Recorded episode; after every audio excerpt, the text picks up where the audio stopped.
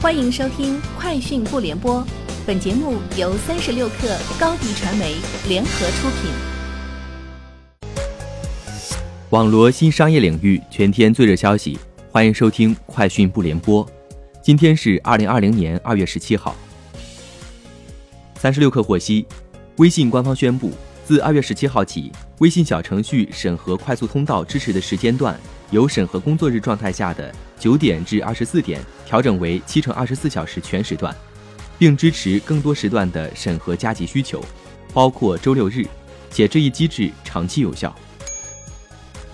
小红书的第二批援助物资于日前运达武汉。据小红书方面介绍，这批九万件 N95 医用口罩已定向捐赠给同济医院中法新城院区、协和医院西院、武汉大学人民医院东院。同济医院光谷院区四家医院。此外，小红书发起的“武汉加油”公益直播活动收益和春节小红签活动中用户的自愿捐赠共计二十二点四万余元。小红书平台出资配捐至五十万元人民币，已通过湖北省慈善总会定向捐赠给武汉市精神卫生中心。金山办公董秘宋涛表示，五 G 对于中国的互联网行业或者说科技行业。甚至整个经济效率的提升都非常有意义。参照四 G 在中国的发展历史，五 G 势必带来网络基础设施和用户体验，甚至部分产品形态的重大变化。这对于推进云办公、推进智能化办公和 AI 在办公的应用都有深远影响。现在很多公司都在加强对五 G 的关注和布局，包括金山办公也在积极跟进，推进我们的云和 AI 战略。去哪儿网上线了湖北旅客暖心住酒店预订系统，将全国集中接待湖北籍旅客的酒店进行梳理分类，帮助湖北籍用户快速预订。截至二月十三号，该系统覆盖了全国五十三个城市的两百余家酒店。此外，去哪儿网联合多个酒店集团推出酒店入住保障计划，并提供了无接触服务、隔离房、安心防护服务等多个酒店产品服务。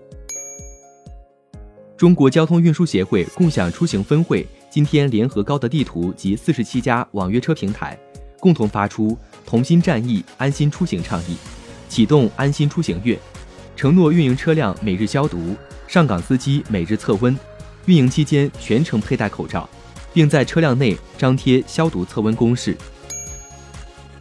苹果可能在五 G 版的 iPhone 中使用自己研发的天线。知情人士称。苹果对高通公司向其提供的 QTM 五二五毫米波天线模块不满意，因为它不符合苹果新款五 G iPhone 手机的设计。但是苹果仍然会将高通提供的天线模组方案作为备选方案。据外媒报道，由于猎鹰九号火箭第二级的阀门组件出现问题，美国太空探索技术公司 SpaceX 推迟了下一批星链卫星的发射时间。该公司表示。下次尝试将在美国当地时间二月十七号，北京时间十八号进行。SpaceX 原定于美国东部时间二月十六号上午十点二十五分，在佛罗里达州卡纳维拉尔角空军站的第四十号发射台，用四艘猎鹰九号火箭发射六十颗星链卫星。以上就是今天节目的全部内容，明天见。欢迎添加小小客微信。xs 三六 kr 加入克星学院，每周一封独家商业内参，终身学习社群，和大咖聊风口谈创业，和上万客友交流学习。高迪传媒，我们制造影响力。商务合作，请关注新浪微博高迪传媒。